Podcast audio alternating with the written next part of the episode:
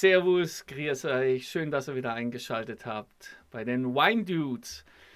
Heute, wie ich schon vor zwei Wochen angeteasert habe, unterhalte ich mich mit dem Ömer über Wein und Essen. Servus Ömer, grüß dich. Servus, hallo. Und dass er die Kamera winkt, ist der Running Gag. Das muss einfach so. Ömer, hast du einen Wein im Glas?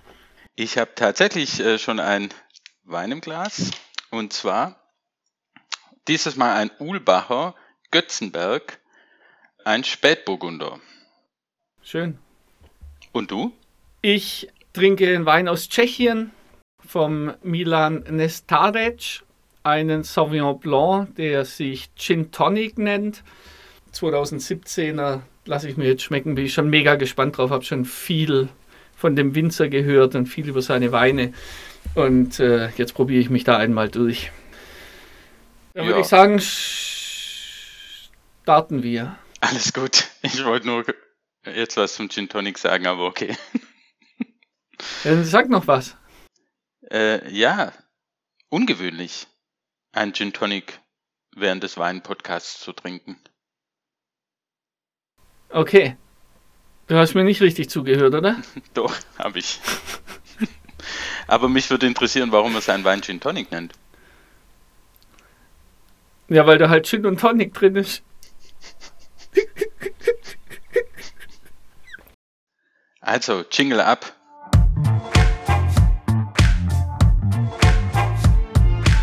Wine Dudes, der Podcast mit Tolga und Robin.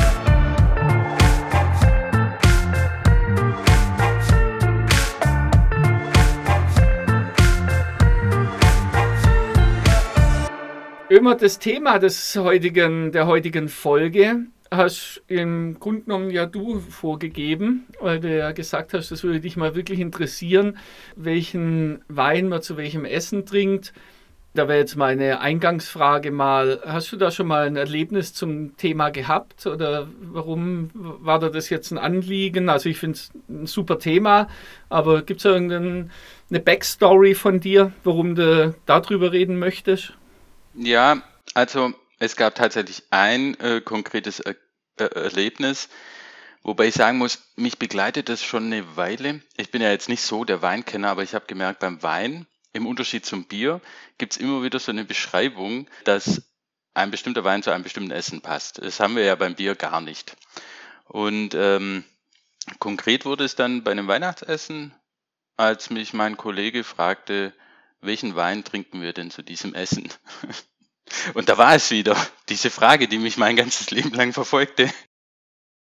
Und du wusstest keine Antwort drauf. Ich musste passen. Ich habe nicht mal eine Ahnung davon gehabt, ob man jetzt zu dem Essen, das wir bestellt hatten, ob man da überhaupt einen Rotwein oder ob man da einen Weißwein dazu trinkt. Also da war ich schon überfragt und musste passen. Und dann habe ich mir gedacht, Mensch, ich habe keinen blassen Schimmer. Okay. Ja, ja. gut, dann versuchen wir das doch äh, heute zu ändern. Ja, das hoffe ich sehr. Zumindest mal in den Grundzügen.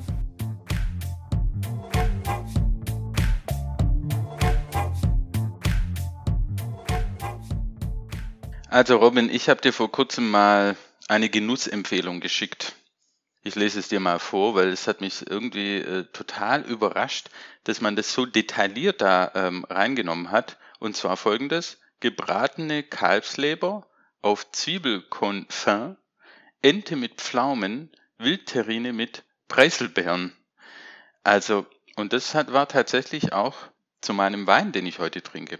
Als ich das gelesen habe, habe ich gedacht, das muss ich gleich mal am Robin schicken. Ich glaube, du erinnerst dich. Ich erinnere mich, ja. So kam ja dieser Podcast zustande heute. Genau.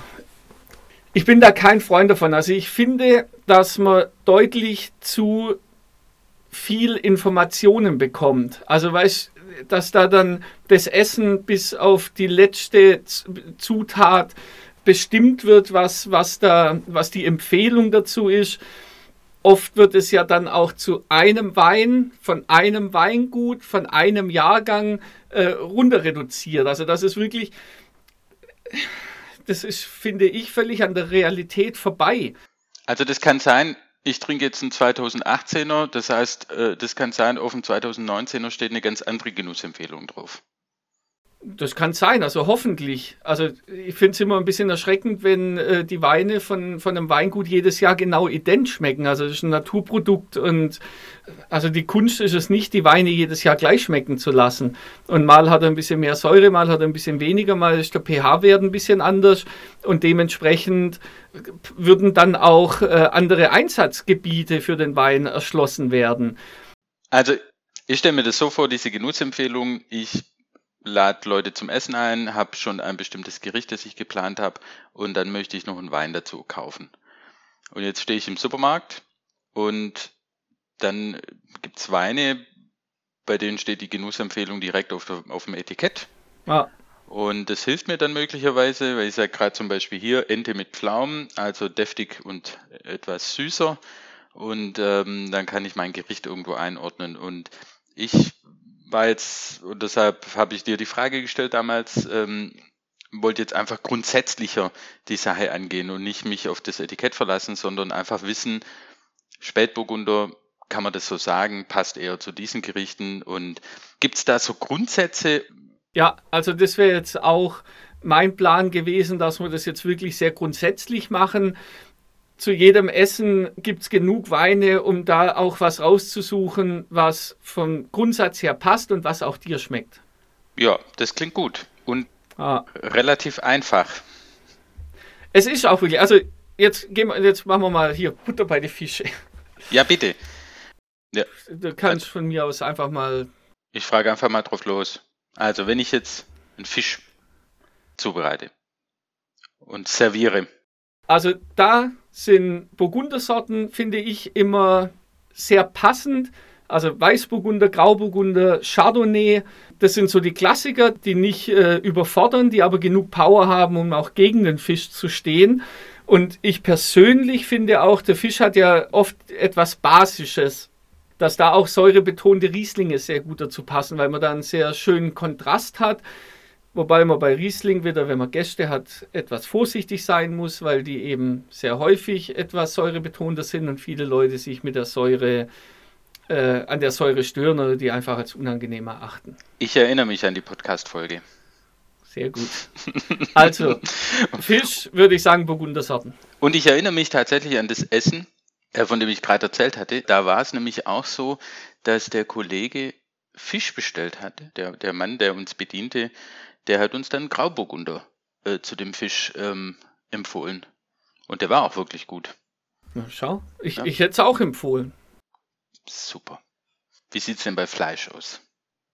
Kann man als Faustregel nehmen, je würziger und intensiver das Fleisch ist, desto kräftiger sollte der Rotwein dazu sein. Das heißt, ein Hähnchen ist jetzt nicht besonders geschmacksintensiv im Gegensatz zu einem T-Bone Steak oder zu einem Entrecot, sage ich mal. Das heißt, ein helles Fleisch kannst du ein, auch einen äh, etwas leichteren Wein nehmen, wie jetzt ein, ein einfacher Lemberger oder ein Drollinger oder gibt es 100 Sorten, die da passen oder wie die äh, leichtfüßiger ausgebaut sind. Aber wenn du ein Stück Fleisch hast, das extrem intensiv ist, dann kann es ruhig auch ein Wein sein, der sehr kräftig ist, also ein, ein Barolo zum Beispiel oder sowas. Aber kein Spätburgunder. Der wäre ja beim Fisch. Das kommt darauf an, wie der Fisch zubereitet ist. Könntest du theoretisch auch einen Spätburgunder dazu nehmen. Spätburgunder ist ja ein Rotwein, aber der ja sehr filigran und sehr leicht daherkommt. Grundsätzlich würde ich eher die weißen Burgundersorten beim Fisch äh, äh, bevorzugen. Aber da kommt es dann natürlich auch wieder darauf an, wie der Fisch zubereitet ist. Also man kann auch zu einem Fleisch einen Weißwein nehmen, man kann auch zum Fisch einen Rotwein nehmen, aber da kommen wir jetzt schon wieder so vom Hundertsten ins Tausendstel, dass ich das nicht als grundsätzlich äh, noch rausposaunen möchte, weil dann sitzen die Leute wieder da und sagen, ja, jetzt weiß ich genauso viel wie davor, nämlich, dass ich zum Fisch eigentlich auch einen roten trinken könnte. Aber das sind dann die Ausnahmen, die halt die Zubereitung mit sich bringen. Ein Spätburgunder würde auch zu einem Fleisch natürlich passen, aber würde ich nicht zu einem sehr intensiven Fleisch nehmen. Aha.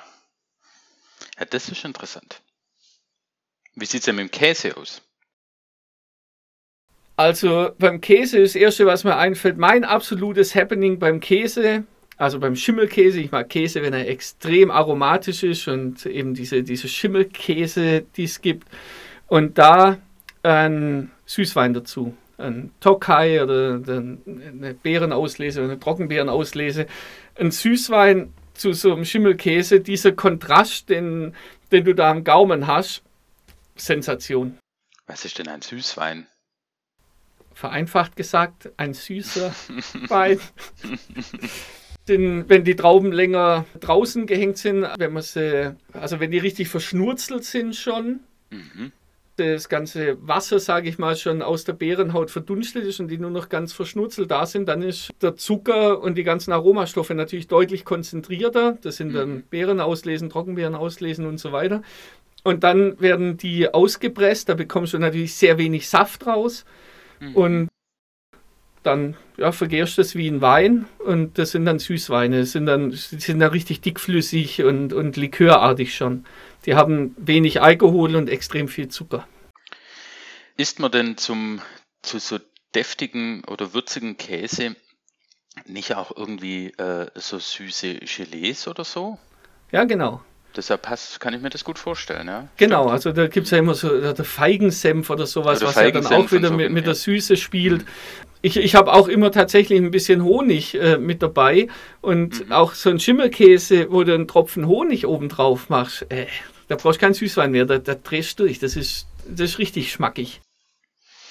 Ja, das glaube ich sofort. Das ist eine gute Idee, ja, das muss ich mir mal merken. Wenn man dann äh, zu später Stunde noch eine Käseplatte serviert dann kann man auch mal einen guten Süßwein dazu trinken. Das muss auch gar nicht zu später Stunde sein. Ja, aber in der Regel. In der Regel, ja. Ja, jetzt habe ich ja diesen Spätburgunder vor mir und ähm, wir haben den, also vorgestern hatte ich noch einen Rest von der anderen Flasche und den haben wir dann zum Kochen benutzt. Ja. Kann man eigentlich jeden Wein zum Kochen benutzen, weil das so, was ich immer wieder erlebe, dass man dann so eine uralte Rotweinflasche noch irgendwo im Schrank verstauben hat und dann denkt man so, oh, jetzt brauche ich nur, ah, ich nehme nicht den neuen Wein, sondern ich nehme den äh, drei Monate alten Wein, der da im Schrank noch. Der Klassiker, ja. Der Klassiker, ja, genau. Ja, also ich, ich halte das für einen Fehler. Ich kann es auch teilweise nicht nachvollziehen, wenn dann die Leute 30 Euro für ein geiles Stück Fleisch ausgeben und dann in der Weinabteilung stehen und sagen, ja gut, ich brauche halt für die Soße noch äh, ein bisschen was und dann drei Euro oder zwei Euro noch äh, einen Wein kaufen, den sie dann mit verkochen. Genau, der verkocht ja ohnehin. Ja, aber trotzdem, also die Relation, die erschließt sich mir nicht, weil ein schlechter Wein ist einfach ein schlechter Wein oder ein einfacher Wein, wo, wo die Säure dann vorne wegsteht zum Beispiel das hast du ja nachher in deiner Soße auch drin. Also natürlich, was verkocht ist der Alkohol, ja, der verdampft und der verkocht, aber du tust ja den Wein nicht deswegen rein, weil er danach komplett verkocht ist und einfach nicht mehr da ist, sondern man tut ja Wein rein, damit der äh, eine Geschmacksnuance mehr reinbringt. Und es erschließt sich mir nicht, warum man da dann also nicht nur einen günstigen, sondern tatsächlich einen billigen Wein äh, da dafür hernimmt. Ja, das klingt logisch. Habe ich mir noch nie Gedanken drüber gemacht. Ich habe tatsächlich immer gedacht, naja, komm, einfach den irgendeinen Wein da reinschütten.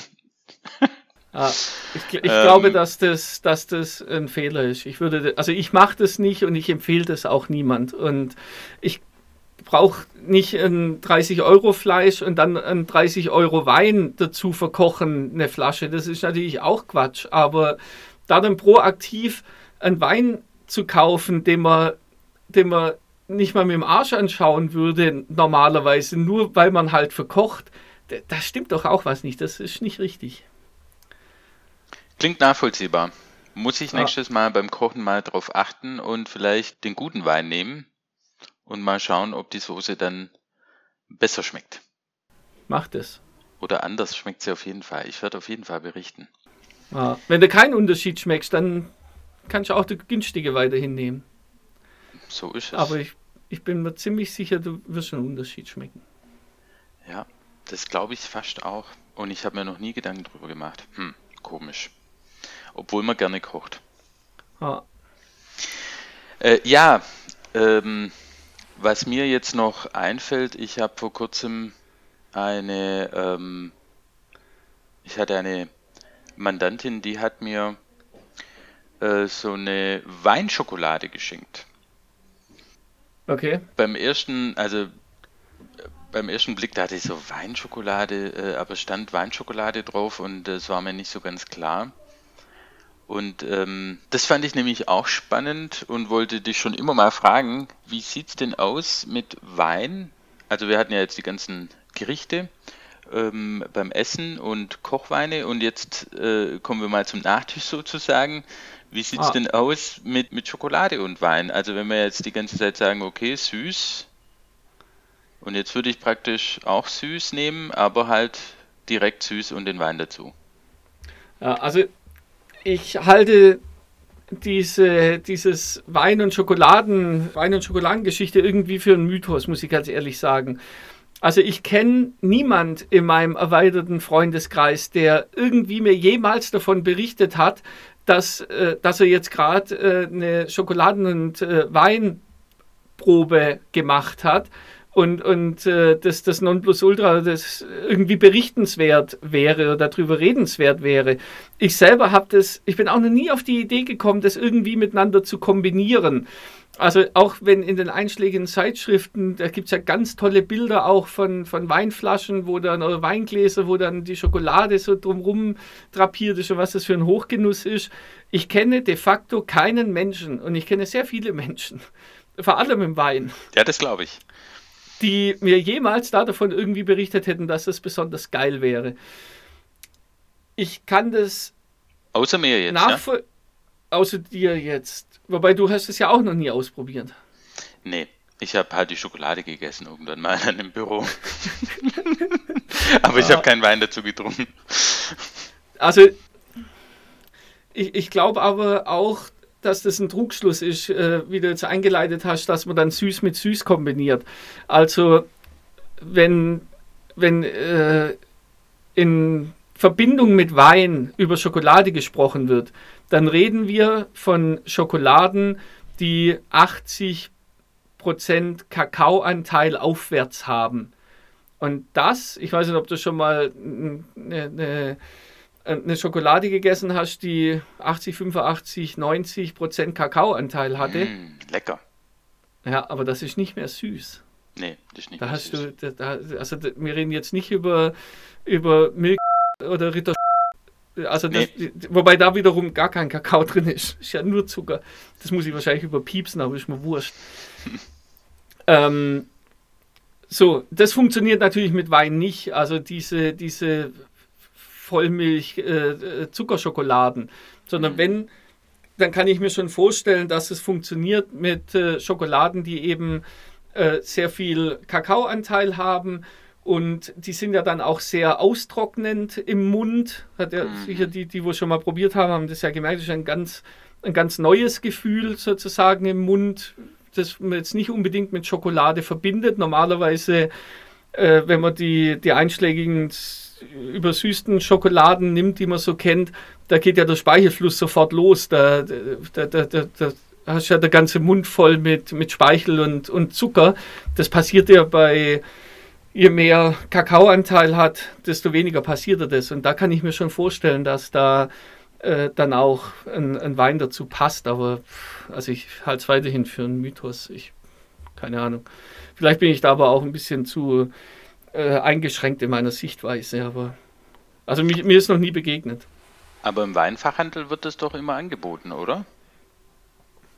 Ja. Also da stehen jetzt keine Chipspackungen, sondern da steht, wenn dann überhaupt, ähm, Schokolade. Ja. Ich kann das aber nicht proaktiv verkaufen. Also ja, das steht da. Mhm. Ich kann trotz allem das ist vielleicht eher persönlich nichts damit anfangen. Geschenk oder so gedacht, weil die sehen halt immer gut aus. Und ähm, ja, da muss ich jetzt natürlich aufpassen, was ich sage. Ja. Also nee, Wein und Schokolade passt natürlich super zusammen. Deswegen werden die auch oft miteinander präsentiert, auch bei uns im Laden. Ich persönlich als Privatmann ja, würde jetzt. das jetzt eher würde das jetzt eher mal in Frage stellen. Jedes Mal, wenn ich mit dir einen Podcast aufnehme, bin ich mit einem Bein im Gefängnis oder meinen Job los. Gefängnis, so ist es. Ja, ja, wir sammeln fleißig und irgendwann gibt es dann so eine Sammelklage. Irgendwann platzt die Bombe, ja.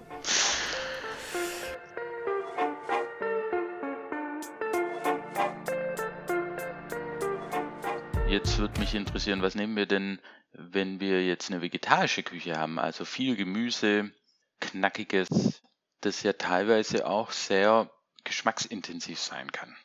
Also auch hier gilt leider, dass es keine pauschale Antwort gibt von meiner Ah, Seite das aus. Ist doch, es kommt drauf an. Das ist so wie so eine Juristen, Juristenantwort.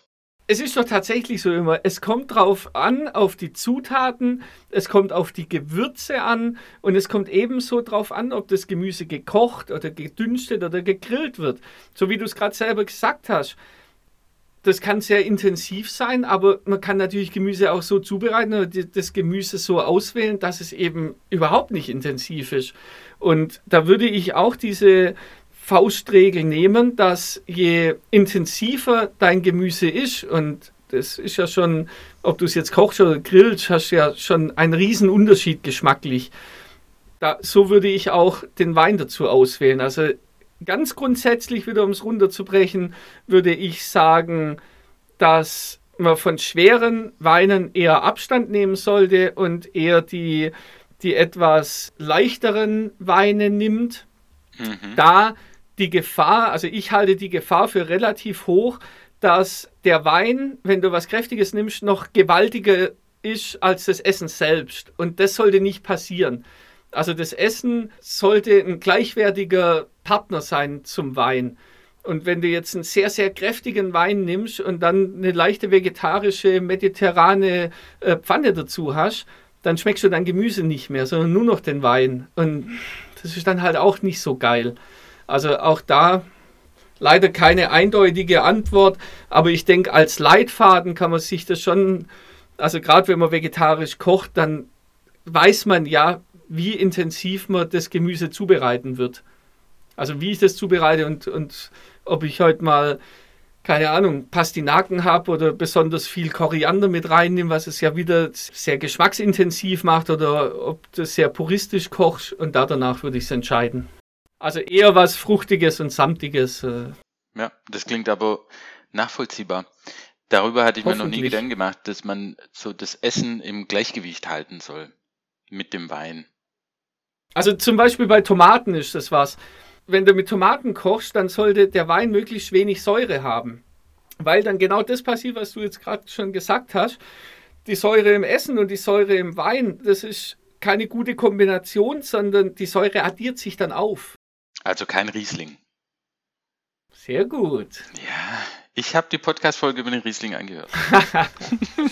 Ja, also ja, aber genau, genau so ist es. Also da, da gibt es dann schon so, genau, es muss eine Harmonie da sein. Du brauchst, wir sind unser ganzes Leben lang auf der Suche nach Harmonie und das, äh, da macht Essen und Wein keine Ausnahme. Verhält sich das dann mit den Kochweinen ähnlich oder verkocht die Säure beispielsweise? Wenn ich jetzt eine Tomatensauce habe, gibt es einen säurehaltigen Rotwein?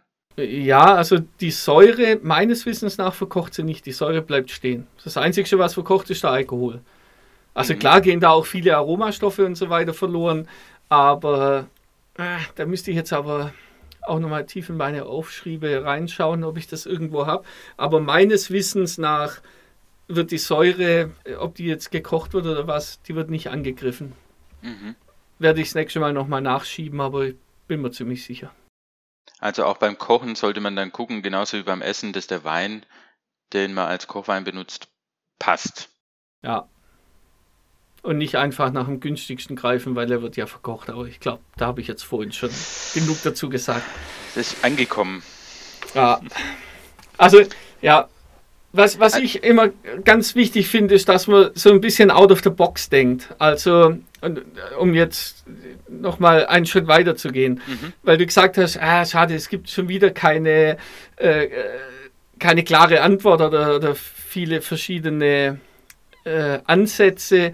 Also es ist natürlich schon ein großer Unterschied, ob jetzt zum Beispiel ein Fisch gegrillt ist oder gewürzt ist oder äh, ein, ein Hühnchenfilet scharf angebraten ist oder ja, da kann man auch, dann auch mal einen Rotwein oder so dazu nehmen, so wie ich es vorhin schon gesagt habe. Also man darf sich, also bitte nicht jetzt für den Rest von, vom Leben sagen Fisch, Weißwein, Fleisch, Rotwein, sondern man muss auch mal ausprobieren. Und erlaubt ist im Grunde genommen alles. Und der Geschmack ist individuell und das soll jeder für sich selber ausleben, auch mit dem Essen. Und ich glaube, ich habe es vorhin schon mal kurz angesprochen. Die Frage ist halt, wann probierst du das aus und wie viel ausprobieren kann ich meinen Gästen zum Beispiel zumuten? Also, weißt du, wenn ich für mich allein koche, dann sage ich, okay, jetzt probiere ich es einfach mal. Den Wein, den ich normalerweise, wo ich mir nicht sicher bin, ob der passt.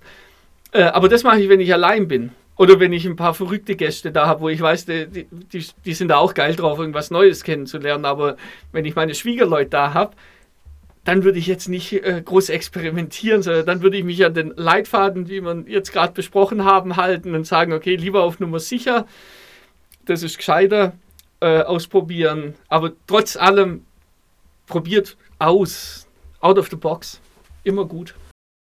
Ja, das klingt wirklich gut und ich habe jetzt äh, schon einiges auch mitgenommen. Ich habe wirklich keinen blassen Schimmer von Wein. Das heißt, ich nehme einfach immer einen mit, deshalb finde ich den Podcast auch so toll. Ich gehe in den Laden, ich nehme einfach irgendeinen Wein mit, habe keine Ahnung von der Rebsorte, ich habe keine Ahnung vom Anbaugebiet, ich weiß gar nichts über die Säure, ich wusste bislang nichts über die Säure und wusste auch nicht, was serviert man zu welchem Essen. Die Genussempfehlungen waren für mich immer so ein Rätsel. Ja, wieso jetzt ausgerechnet dieses Essen zu diesem Wein? Und deshalb war für mich das jetzt heute schon wichtig. Ich höre jetzt raus, gut, man muss gucken, dass das irgendwie im Verhältnis auch zu dem Essen steht. Und wichtig war für mich jetzt, was ich mitgenommen habe, man muss halt schauen, dass der Wein eben äh, in der Balance steht mit deinem Essen, den du da, äh, mit dem Essen, das du servierst.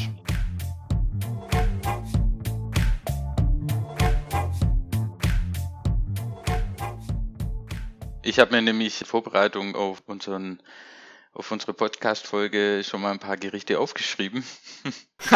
ja. Okay.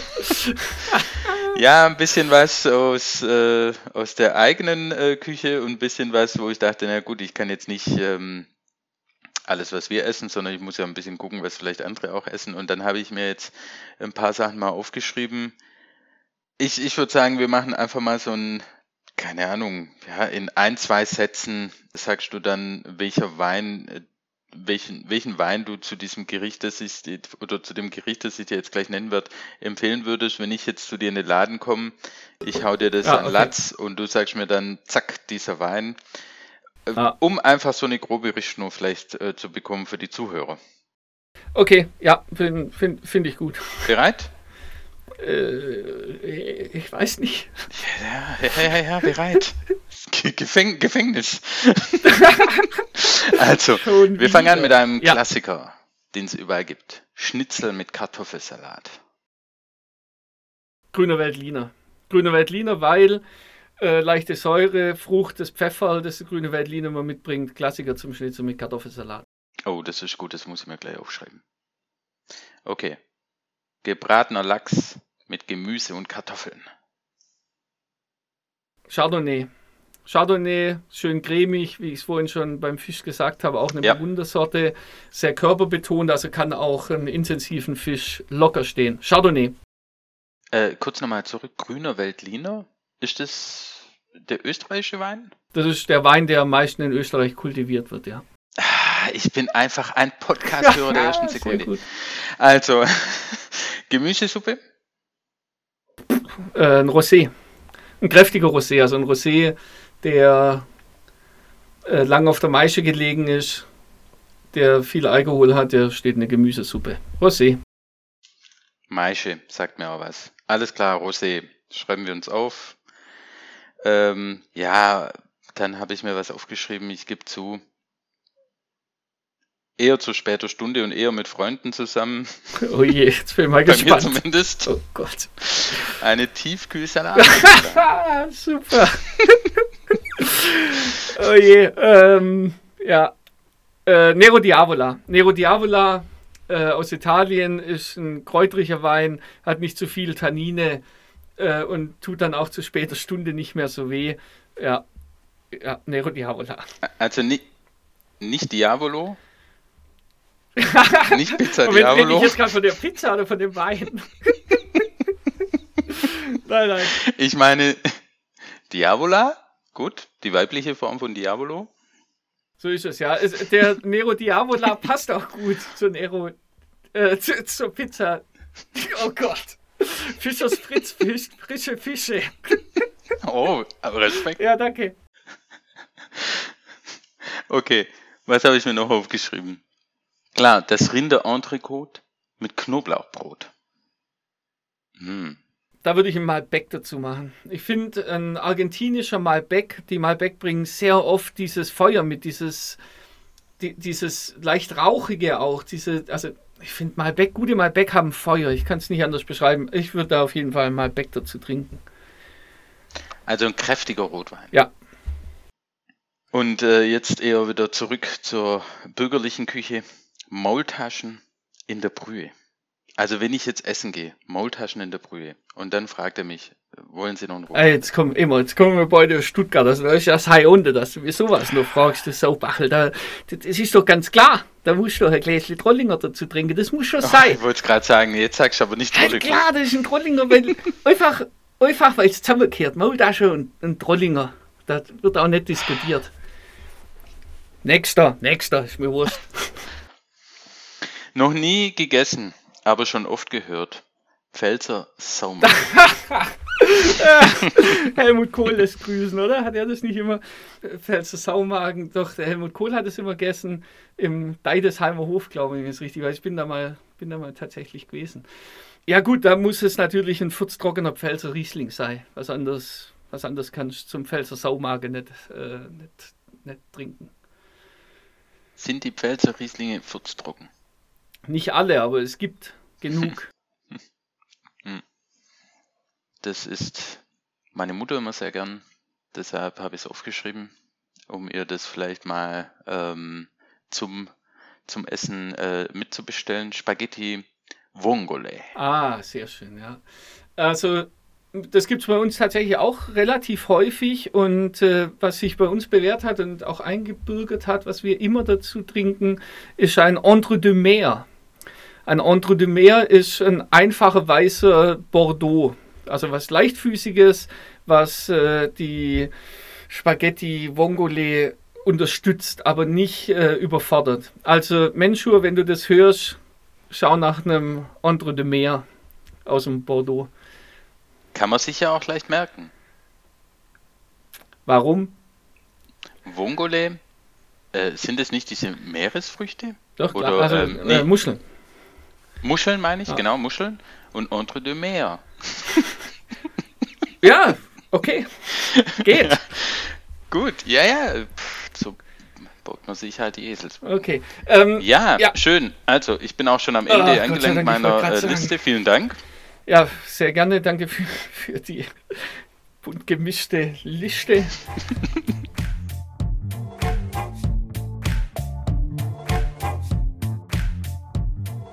Ich bin dir noch ähm, eine offene Frage schuldig.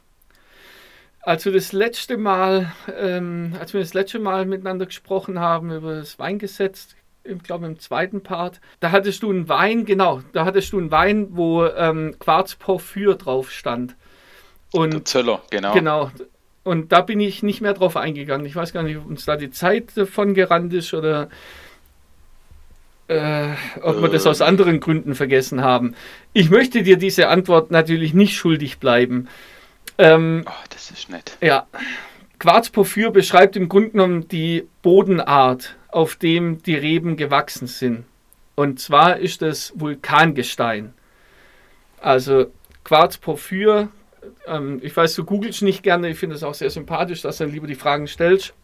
Ähm, aber es lässt sich auch relativ leicht rausfinden, das ist Vulkangestein. Und äh, was mir da jetzt dabei noch einfällt, ich war mal in der Kellerei Terlan in Südtirol und äh, die haben dort sehr viel äh, Quarz äh, Porphyrböden und die haben einen Keller, einen Quarzporphyrkeller. Also da ist das vulkanische Gestein, das dort in der Region gewonnen wird, weil sie eben sehr viel haben und den Untergrund von den Weinbergen bildet, haben die dort ver verarbeitet an der Decke, im Boden, an den Wänden und äh, haben das alles mit äh, Quarzporphyr ausgestattet. Fand ich auch Äh, also sah auch richtig, richtig cool aus. Was, was ist der Hintergrund? Die Mineralik vielleicht? Äh, der Hintergrund, dass die das gebaut haben? Oder nee, also, nee die, der Hintergrund äh, für die Bodenart. Also wenn ich mir jetzt. Ja, Vulkangestein. Also. Ja, aber was macht ein Vulkangestein so besonders? Sehr gut, ja, die Mineralik. Ah. Also du nimmst, das, für mich ist das oft, ähm, ich weiß nicht, wo, wo, wir noch klein waren, wo wir in, in Holzmade unter der, unter der Brücke gesessen sind, am Bächle, da haben wir doch immer. Ich erinnere mich. gut. Da haben wir doch immer diese, ähm, diese Feuersteine gegeneinander geschlagen. Erinnerst du dich noch? Ja. Und ja. dieser Geruch, das hat, es hat für mich wahnsinnig häufig, finde ich, das äh, in Weinen, die auf Vulkangestein gewachsen sind. Das ist ah, ja. meine Assoziation da dazu, ja. Mhm. Da sitze ich immer mit dem kleinen Ömer, der kleine Robin und der kleine Uli und versuchen Funken zu machen. Oh Gott, im Bach. ah, am Bach. Wir waren ja vorsichtig und pflichtbewusst, dass nichts passiert. Immer gleich Wasser dabei. Oh ja. ja, ja. Passt zu uns. Absolut.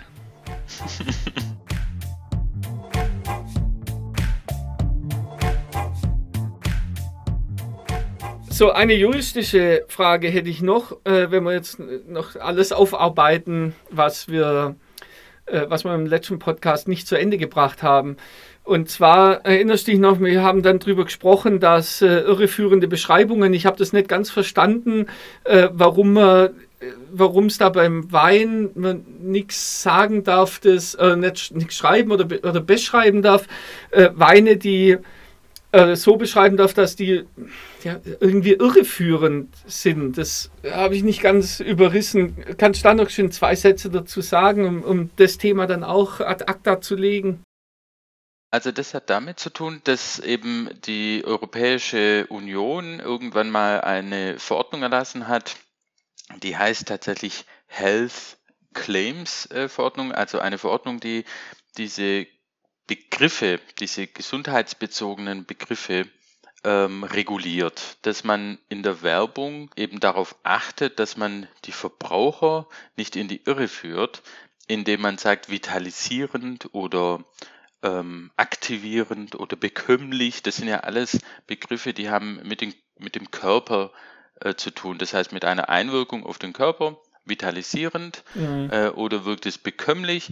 Und dann gibt es halt ganz viele Menschen, die das nicht unterscheiden können. Die können, die wissen dann nicht, ist ein Wein, kann der bekömmlich sein, kann der vitalisierend sein. Natürlich kann der mich erstmal so ein bisschen erfrischen, sage ich jetzt mal, aber äh, ist er denn wirklich vitalisierend oder bekömmlich im Sinne äh, der Gesundheit tatsächlich? Okay. Gefühlt vielleicht ja, aber ist er vitalisierend ja, oder bekömmlich. Aber es ist, es ist Alkohol, das ist ja grundsätzlich. So ist es. Es ist immer noch Alkohol und äh, da steckt auch eine gewisse Gefahr dahinter, wenn man dann das zu viel trinkt und davor will man die Verbraucher schützen und deshalb hat man eben in dieser Verordnung bestimmt, dass unter bestimmten Voraussetzungen solche Begrifflichkeiten eben nicht mehr verwendet werden dürfen.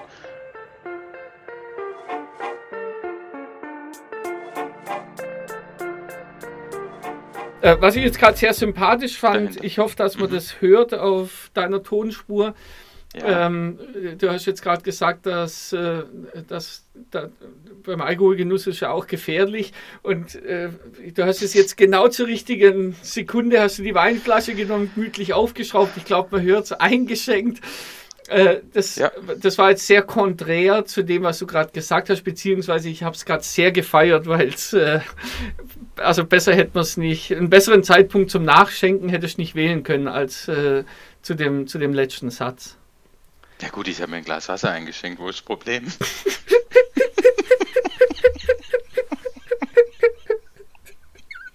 ja. Auch gut. Ja, einer von uns okay. zwei lügt. Ja, die Hörer werden es nicht rausfinden. Die, die werden es nicht rausfinden. Geil. Oh je. Ihr Juristen, ey. Mit allen Wassern gewaschen, ey. Das ist schrecklich. Sehr schön. Ja. Okay, damit hätten wir dann dieses Thema auch abgehakt und äh, auch unsere Zuhörer können jetzt gedanklich einen Haken ranmachen an alles, an, an alles, was wir das letzte Mal schuldig geblieben sind. Sollte es noch mehr gewesen sein oder solltet ihr noch Fragen haben, dann schickt uns doch einfach eine Direct Message über Instagram, weindudes-podcast. Wir würden uns sehr freuen, wenn ihr uns bei Spotify abonnieren würdet. Wir würden uns auch sehr freuen, wenn ihr bei iTunes ein Like da lasst, wenn ihr auf Anchor FM, wo auch immer ihr uns hört, klickt einfach irgendwo drauf, wo ihr meint, es wäre was Positives. Jeder Klick hilft uns weiter und wenn ihr Spaß bei, bei uns hattet. Alles gut, klickt einfach drauf. Und wenn ihr Spaß mit uns hattet, dann erzählt es auch euren Freunden und Nachbarn. Über Mundpropaganda passiert noch das meiste. Wenn ihr uns kontaktieren wollt, macht es über Instagram, unsere Homepage, wie schon vor acht Wochen angekündigt. Wir arbeiten weiter mit Hochdruck dran. Irgendwann kommt die auch und dann pitchen wir das hier auch raus.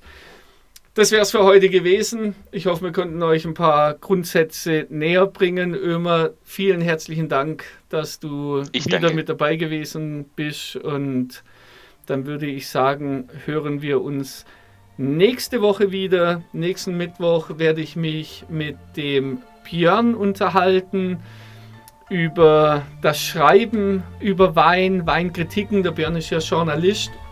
Da habe ich einige brennende Fragen, die man mal auch ganz grundsätzlich, die ich gerne mal ganz grundsätzlich beantwortet haben möchte.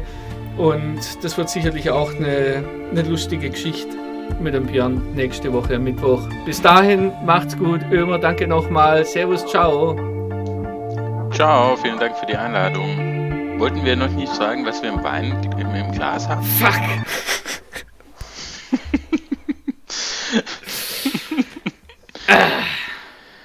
Okay. Robin, ich habe mir dieses Mal extra aufgeschrieben zu Beginn des Podcasts, was für einen Wein du trinkst. Aber diesmal war es auch nicht schwer, das hätte ich mir auch merken können. Es war nämlich dieser abgefahrene Name Gin Tonic, also für einen Wein abgefahren, äh, aus Tschechien. Und äh, das würde mich jetzt interessieren. Wie hat dir dein Wein im Glas geschmeckt? Also erstmal Respekt. Daran sieht man, dass du unglaublich viel Wasser neben dem Podcast hertrinkst. Sag ich doch. Es ist ein Naturwein, also unfiltrierter braune Brie. Ich zeig das mal schön, wenn es interessiert. Oh ja, das sieht ja echt eklig aus. Ja, Ich finde es äh, super. Also mir gefällt der Wein unglaublich gut, hat eine schöne Kräutrigkeit, ist sehr wild und trotzdem hat er eine Frucht, die das Sauvignon Blanc, eine Bouquet-Rebsorte, die sehr laut in der Nase ist, der es dann nachher auch am Gaumen hält. Und ich finde den dann so ein bisschen ja, einfach äh, als Naturwein ausgebaut, also ein bisschen schmutzig, ein bisschen dreckiger wie die normalen Weine. Das ist eine sehr, sehr gute Kombination, die mir persönlich unglaublich gut schmeckt. Ich freue mich, dass der Milan Nestadic auch sehr erfolgreich ist, nicht nur in Tschechien, aber auch in Tschechien. Das ist ein junger Kerl, der einfach nur halt Naturweine macht, dort einen Hype erlebt, also jetzt aber auch schon seit vielen Jahren einen Hype erlebt.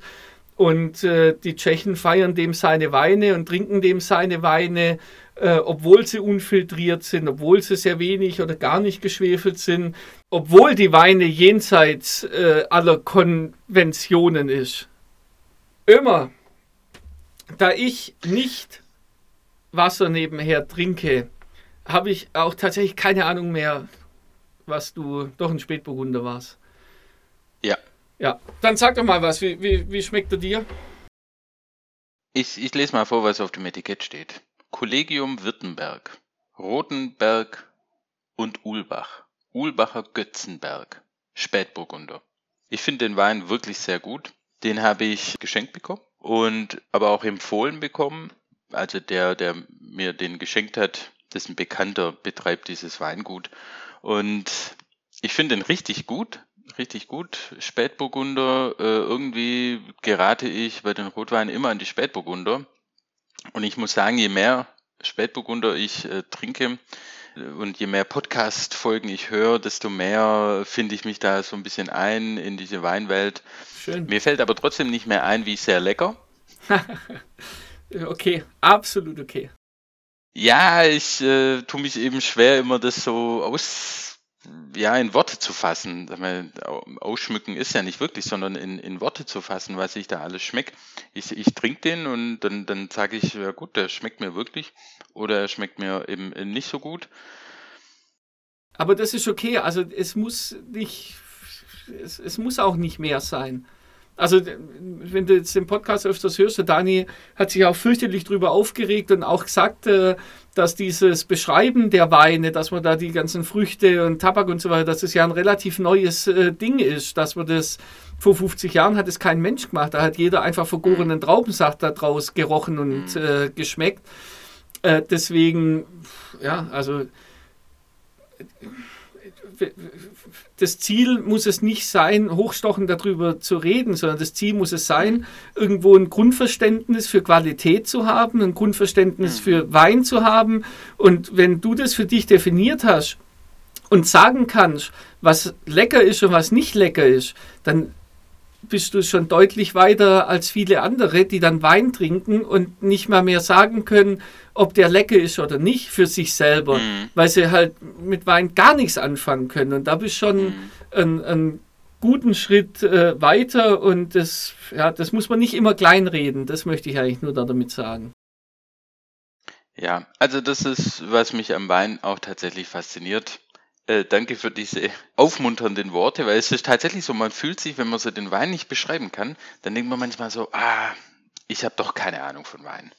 Ja, ich kann das nicht in Worte fassen, was ich da äh, in diesen Gläsern dann eben von Woche zu Woche äh, schmecke.